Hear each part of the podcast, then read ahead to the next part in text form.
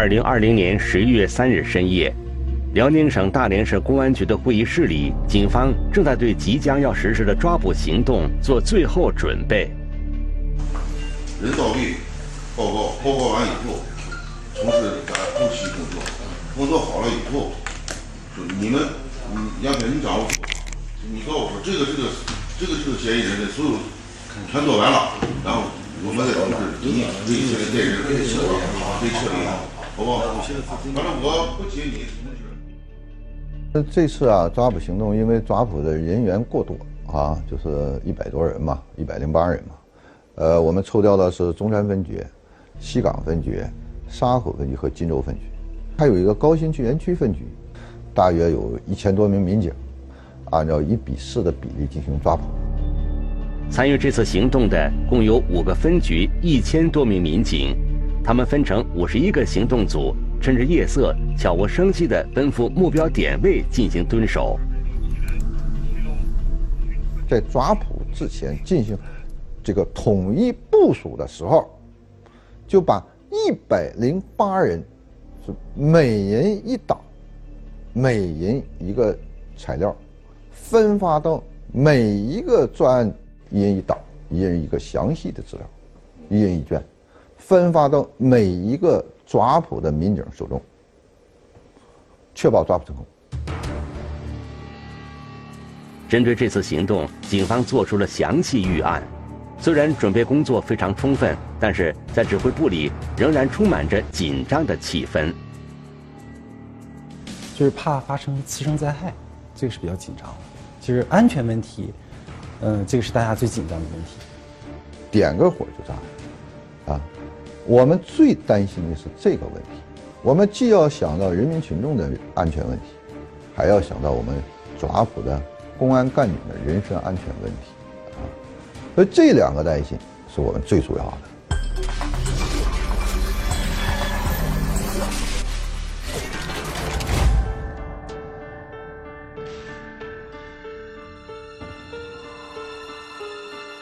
聚焦一线，直击现场。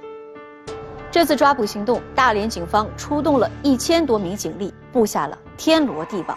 值得注意的是。这次行动与以往不同，五十一个行动组在抓捕过程中都会接触到危险化学品，这无疑给整个的抓捕行动带来了极大的风险。如果处置不当发生爆炸，后果将不堪设想。既要将一百多名犯罪嫌疑人一网打尽，又要确保化学危险品的安全，对警方来说，这次行动充满了挑战。那么？大连警方侦办的到底是一起什么样的案件呢？抓捕过程会顺利吗？一起进入今天我们关注的事件，了解它的来龙去脉。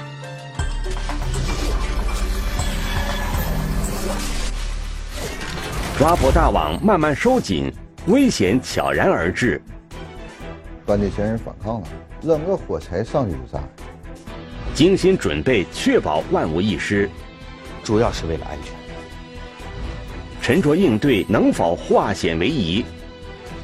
组织严密的团伙最终能不能被一网打尽？围猎行动一线正在播出。二零一九年十一月，大连市公安局内保支队的民警正在侦办一起非法销售成品油的案件。在对案件主要犯罪嫌疑人刘某的调查过程中，警方意外得到了一条重要线索。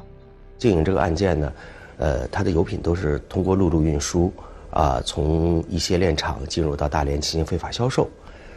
但是呢，在我们经营过程当中呢，呃，由于一些原因，它陆路供油的这个系统中断了。然后呢，在我们侦查中发现呢，嫌疑人在码头在海边进油。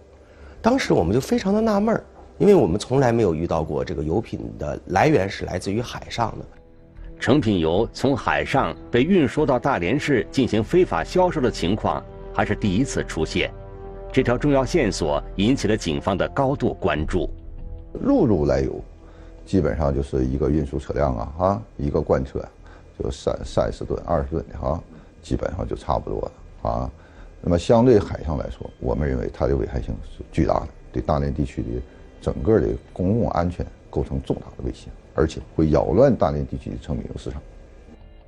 船呢，载荷量大，这个对大连地区成品油市场的冲击量也大，危害性更大。你看，因为船一次可以五十吨、一百吨。警方顺着线索进行调查，结果发现，从海上非法运输成品油到陆地这条运输途径的相关信息根本无法掌握。是什么人在海上进行运输？船上的油又是从哪里来的？这些问题难以找到答案。陆路运输啊，它必须有这个这个从跑高速啊啊，从高速的我们加强对高速的监管啊，对一些这个危化品车辆的控制。这个发现的可能性大，便于工作侦查，啊，海上确实有不确定性，海上的风险性和不确定性非常大啊，因为船嘛，它需要靠靠靠岸呢，靠靠码头啊，那么可能一个咱说风高浪急，这个船就来不了了。在大连，我们从来没有遇到过从海上来的油，啊，都是陆上的，所以说，海上的来源是什么？呃，是否是合法的？呃，他们的犯罪手段是什么？我们都不知道。重大线索呈现出来，但同时困难也随之而来。尽快寻找到突破口是警方首先要解决的问题。如果案件侦办工作停滞不前，很可能会造成严重后果。通过这个案件的侦办，是本质来说，就是要打击非法，保护合法。警方对案件进行认真分析后，决定。对刘某及其团伙成员实施抓捕，希望从嫌疑人的身上能够得到更多有价值的线索。在我们对上一个团伙，呃，进行涉网打击了之后呢，经过对上一个团伙的审讯，啊，我们得到了这么一个线索，就是那个团伙的犯罪嫌疑人呢联系了杨某，杨某跟他说海上能有油，啊。呃，可以到码头去拉油，然后呢，我们就接着追踪。那我们就觉得这个杨某构成重大的嫌疑。当时呢，呃，我们只知道这一个人的姓名，啊，具体他的呃犯罪脉络、呃作案手段，我们都是不了解的。杨某五十多岁，在大连开办了一家污油水清理公司。专门为海上运输油品的货轮清理回收污油水，然后再把污油水运回陆地，交给有资质的环保公司进行处理。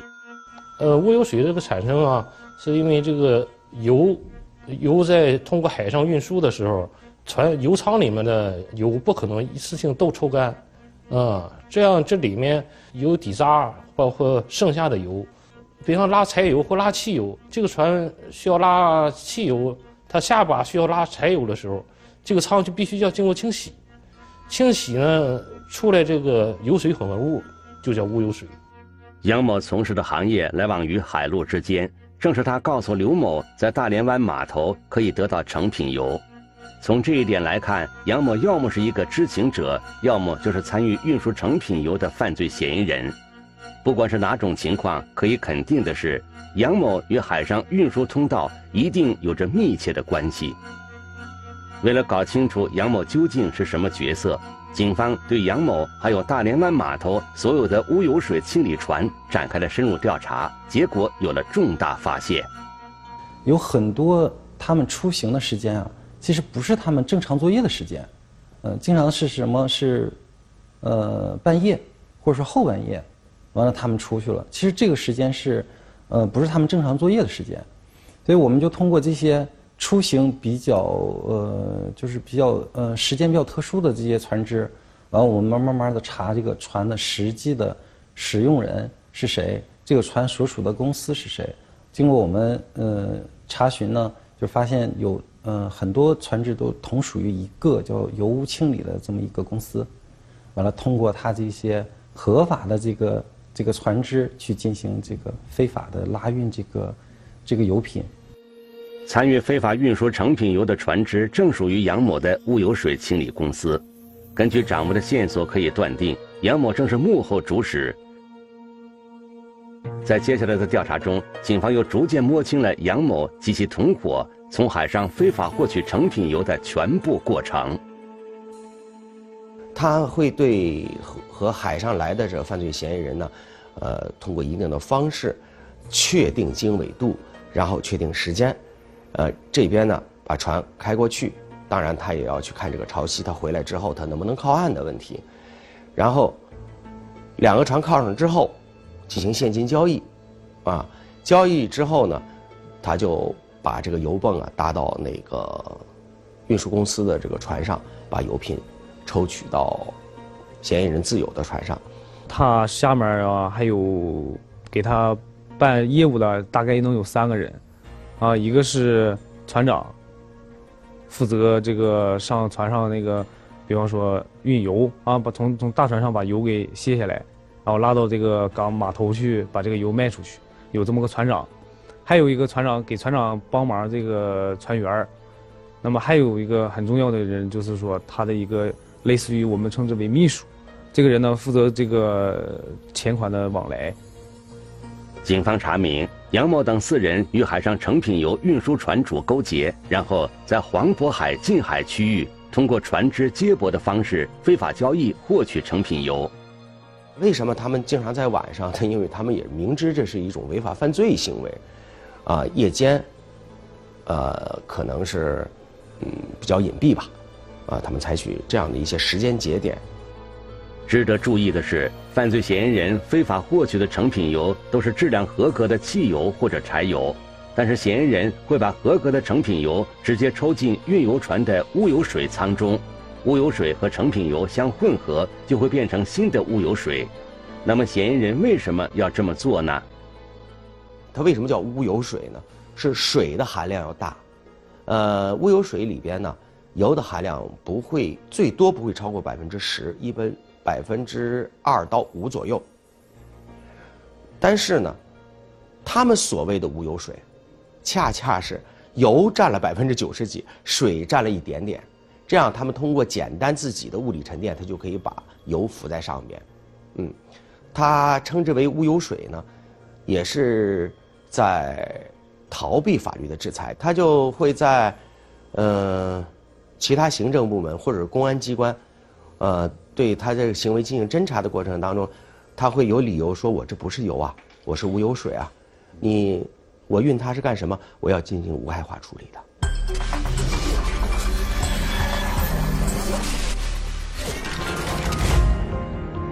在大量的成品油里掺入少量的污油水，伪装成不合格的劣质油，从而来规避风险、逃避打击。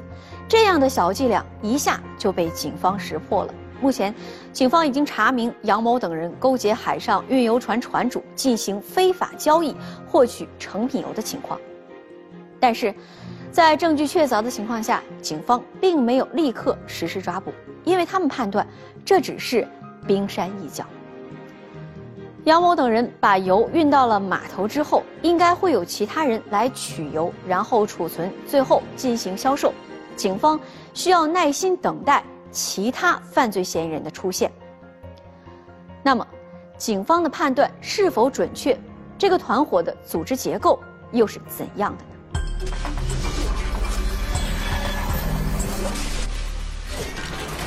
深入细致的调查，犯罪组织逐渐浮出水面。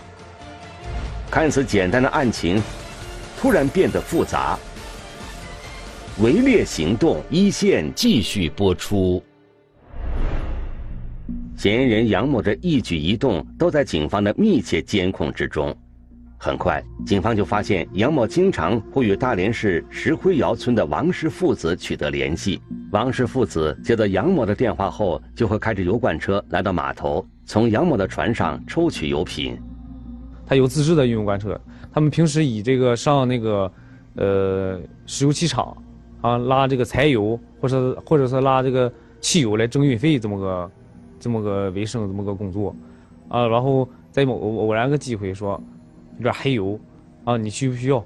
里边掺有一定的无油水，但是他们大量的都是油品嘛，呃，经过简单的物理沉淀就可以达到可燃烧的标准。这对父子说行，你给我。除此之外，警方还发现。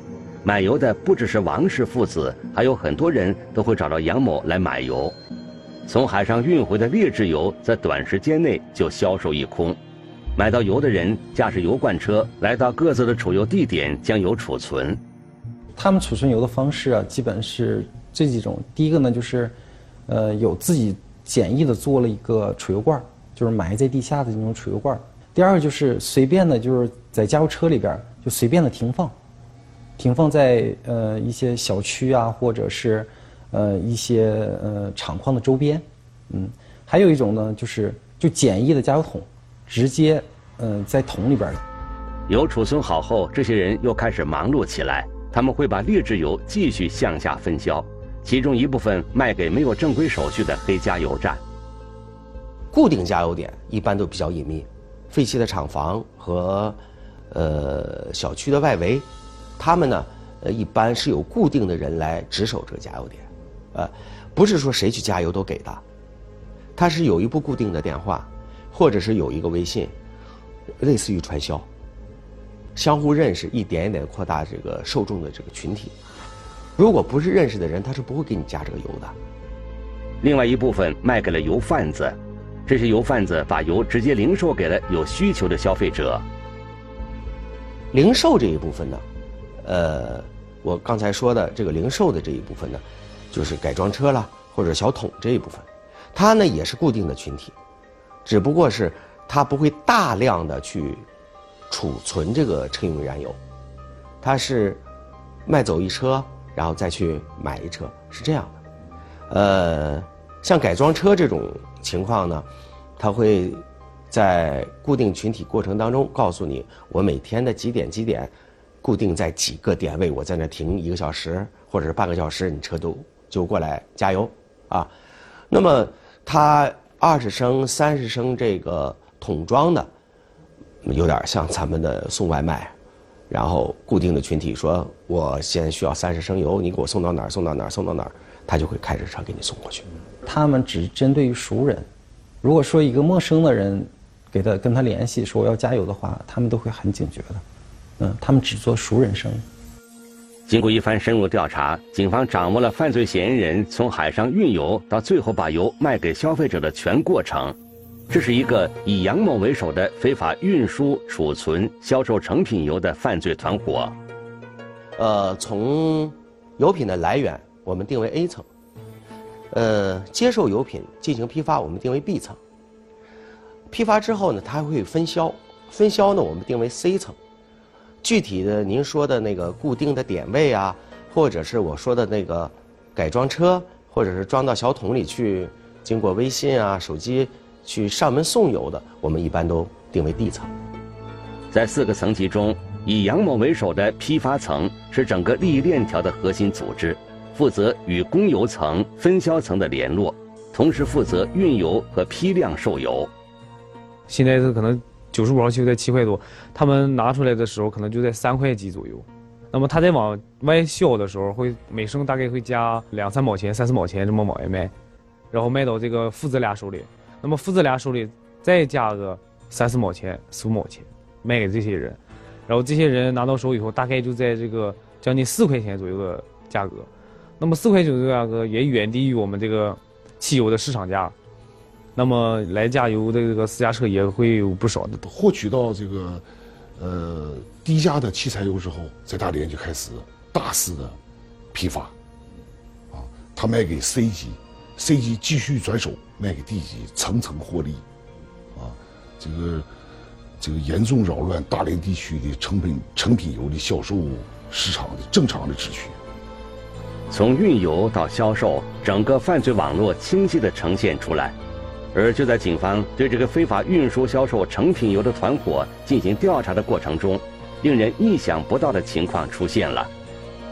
这一个脉络出来了之后呢，我们会根据他们嗯联系比较频繁的这些关系人，我们逐一的梳理了，梳理清楚了之后，就整个把整个这个大的脉络，因为它它不会是说单纯的就是一个上下线的关系。他们还有一个就是平行的关系，就是这个团伙和那个团伙，他们之间相互之间还有勾连，您的意思是，不只有杨某这一个团伙？对，还有其他的团伙也在从事这个非法销售成品油这个犯罪活动。他们之间呢，有些时候有的也认识，呃，在自己的这个油品来源，嗯，没不及时的时候，他们也相互导游。经过警方调查发现，除了杨某团伙外，还有另外三个团伙也在非法从海上运输销售成品油。杨某一个，曲某一个，魏某一个，陈某一个。嗯，这都是他们四个团伙来。四个团伙，他们每个团伙都自成体系的，都有这个批发层、这个分销层和下边具体的销售层。这四个团伙的首要嫌疑人，他们之间有联系吗？他们之间来往的比较少，我个人感觉他还是有一点保护自己的商业利益的问题，但是他的下层，呃。分销层，比如说我是杨某的下层分销层，你现在我需要你，你的船没有来，我不能闲着呀，不能影影响我挣钱啊，我可能就会找曲某的下层或者是曲某的分销层，因为我们认识，然后去相互倒一些。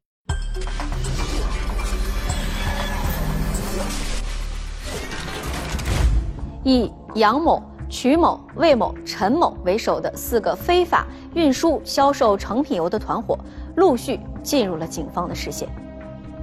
四个团伙虽然自成体系，但是他们的内部组织结构和作案手法完全相同。他们从海上非法获取劣质油，然后源源不断销往大连市内，从而谋取利益。经过九个月的深入调查，警方已经掌握了四个团伙的涉案事实。一次规模空前的雷霆行动即将展开。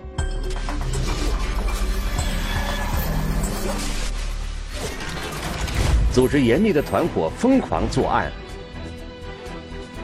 雷霆出击，黑色利益链条能否被斩断？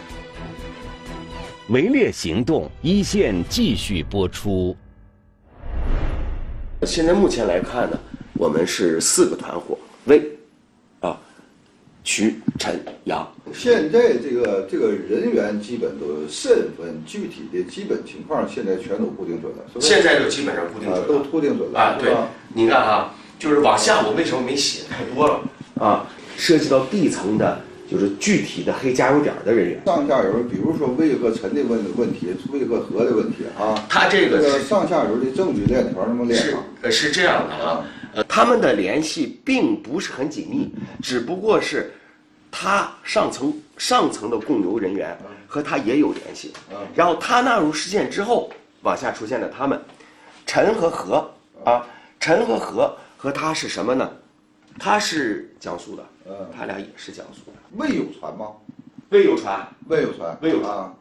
呃，据在账登记的，至少是四条船。警方对四个团伙进行了仔细梳理，结果发现，四个团伙里所涉及的人员多达一百多名，他们遍布大连市的九个行政区划，这就意味着在九个行政区划范围内很可能都有黑加油点。出现这种情况，让警方始料未及。同时，警方也意识到做好保密工作显得尤为重要。这个案件呢，是点多面广，涉及刚才我说的。十呃九个行政区划，在半年多的研判过程当中，呃，知道这个案情的人，呃，就控制在五个人之内。呃，这个问题呢，呃，由于不管是涉案的犯罪嫌疑人，更多的是在这些黑加油点加油的受众，如果得到这个信息。可能对我们这个案件的收网会产生巨大的影响。不是说每个人都会有意泄露案情，哎，这个可能无意泄露案情，会造成整个影响案件的整个就侦查进程。哎，所以在在侦查阶段，在最初始的侦查阶段，我们基本就是五个人左右啊，呃，每一次每每月啊每周啊进行专项的研判、专项研究，啊，通报情况啊，研究这个这个整个的案件的。走向非法经营成品油的嫌疑人呢，也特别特别的敏感，他们也会到处打听消息，在哪个地方公安机关又抓获了哪个哪个打掉了哪个哪个加油点，他们会蛰伏一段时间，啊，避避风头。所以说，我们这个保密是非常严格的。警方在做好保密工作的同时，继续对四个团伙进行深入研判。值得注意的是，犯罪嫌疑人在对油品进行运输、储存到最后销售的整个过程中，存在着极大的安全隐患。因为，呃，油品这个东西它是易燃、易爆的。按照《危险化学品安全管理条例》和《危险化学品名录》，乙醇汽油、汽油和必备闪点小于等于六十摄氏度以下的柴油都是危险化学品。储存的这个容器是不符合国家储放、存放和储存这个这个危化品的这种容器啊，自己焊个罐呢啊，自己焊个这个这个做个桶啊，就装上了啊，装上油了，这个确实具有巨大的危险性。那它这种在道上跑的没有任何保障的，就是非常危险，而且是这样，就是这个它这种焊接的本来就不能保证它的焊点是焊死的。而且油气啊，它的蒸发浓度非常高，天越热它蒸发的越快。你整个油就是这个呃，油气蒸发到一定程度和空气形成这个爆炸预混气，就是非常危险。你可能抽根烟就能给它整爆炸了。犯罪嫌疑人没有按照规定对成品油的运输、储存、销售等环节采取严格的安全措施，一旦发生意外，将会造成难以想象的后果。面对这样棘手的问题，警方决定尽快对四个团伙成员实施抓捕。呃，在之前我们不知道，因为市局对这个案情是高度保密的，嗯，因为怕泄露案情，所以说是十呃十一月三号的市局的协调会的时候，我们才知道这个案情。呃，但是当时我们肯定我们想到了，肯定是一个大案，呃，专案。警方对抓捕行动的时间进行了仔细推敲，最后决定。在二零二零年十月四日早晨六点钟，对四个团伙成员实施统一抓捕。晚上他活动还还有些活动比较多，那么六点这个时候呢，就是说都基本是就位，啊，控制在位。六点清晨去抓捕是最合适的时机，啊，这个因为你你你要七点钟以后。一部分人可能就去出去送油了。二零二零年十一月三日晚，一千多名民警分成五十一个抓捕组，进入各个目标点位，等待行动指挥部的命令。除此之外，为了保证在抓捕行动中油品的安全，警方还联系了大连市成品油销售公司的工作人员，让他们对现场的油品进行妥善处理。我们提供了运输车辆，提供了取样瓶，然后提供人员现场计量，取然后进行一个化验，然后取样，然后统一拿过来，我们到化验中心集中化验他们的药品质量。这必须得需要专人干，啊，专人干，也确实得到中石油大连销售公司的大力支持和配合，他给我们派出了整体派出了一支队伍，啊，在我们每一个这个四个团伙嘛，在每一个这个现场，啊，都有专业人员。来协助我啊，一个是抽样，一个是把这个这个这个这个油啊给倒出来，倒到一个安全的这个这个这个容器当中啊，来确保了安全。沙口分局，沙口分局收到，沙口分局出动警力一百四十八名，现已全部在岗在位，汇报完毕。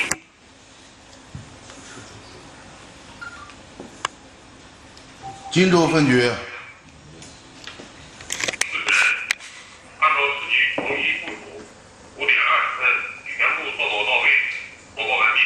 二零二零年十一月四日早晨六点整，行动指挥部向五十一个抓捕组下达抓捕命令。各抓捕单位请注意，这里是大连市六二二专案组指挥部。我宣布，六六二二专案组。抓捕行动现在开始。后面罐里能有多少？是柴油、汽油？柴油，罐里能有四点油。是不是？好了，你把这别好，这上手背头，这上手背头。你干啥去了？这上给哪？你警察你手背头，手背头。你这我干啥？成，一等会儿，等会儿，我自己来，不用你弄。是不是零号柴油？是不是零号？这可能是挂号抓取，不是抓取。我们各个抓捕组从六点开始行动以后，我们大屏会全部显示啊，几个到位啊，几个到位。等到这个这个八九点钟的时候，就八十个人到位，啊，等到这个中午十一点多钟的时候，一百零八个人全部到位。确实，我们感觉很欣慰。二零二零年十月四日中午，抓捕行动结束，犯罪嫌疑人全部归案。在现场，警方查扣了大量的成品油以及用来运输油品的车辆。他这个就是这个地下油罐了，对，是不是？埋的这个这个埋在半地下，应该是，嗯，埋在半地下，里边全都是一些呃成品油。但是这个已经加了，已经被人抽取了很多了。已经到底了，这个。对对对。看这个，这个它应该能用这个。这个是正常用的。这个能用。对，它这是移动的。这个能用。你看这枪头还挺干净的。对对对对，这个绝对能用这个，这个绝对能。它这些东西啊，是这个蹲箱，它这里边放的是汽油。正常来说的话，这个用塑料啊盛装这个成品油是非常危险的。对呀，它这油这里面是汽油啊，汽油，这里边是汽油。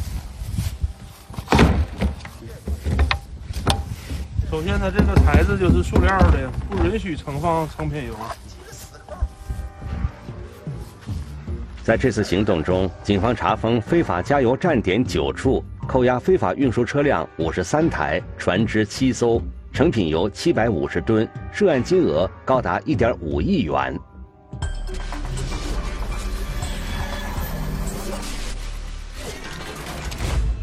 四个团伙的一百零八名犯罪嫌疑人悉数落网。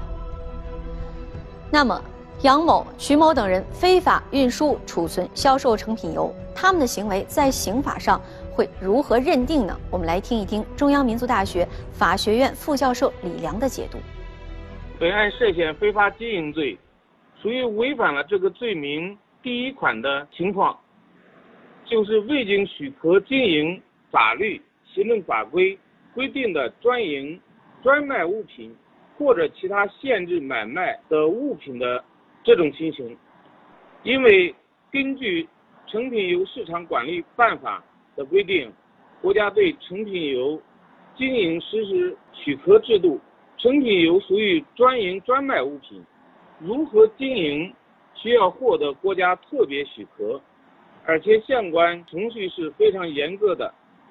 例如运输就需要专门的车辆和人员，运输司机和押运员都需要经过培训，培训合格后由地方政府颁发从业资格证书，不是普通的运输司机就可以开车上路，押运员也要有押运证书，因为成品油运输和销售安全隐患很大，一旦发生事故，后果不堪设想。但是，我们看到这个案件中，所有的环节都是违反法律、行政法规规定的，所以它涉及的不光是非法获利、扰乱市场秩序的问题，安全隐患也是非常可怕的。虽然本案中还算是幸运的，没有发生重大安全事故，但需要强调的是，假如。非法运输、销售成品油过程中发生重大安全事故，那么又触犯了危险物品肇事罪，按照刑法的规定，应当与前罪及非法经营罪进行数罪并罚。为了一己私利，嫌疑人罔顾法律、肆意妄为，严重扰乱市场秩序，置公众生命财产安全于不顾，他们必然要为自己的行为付出代价。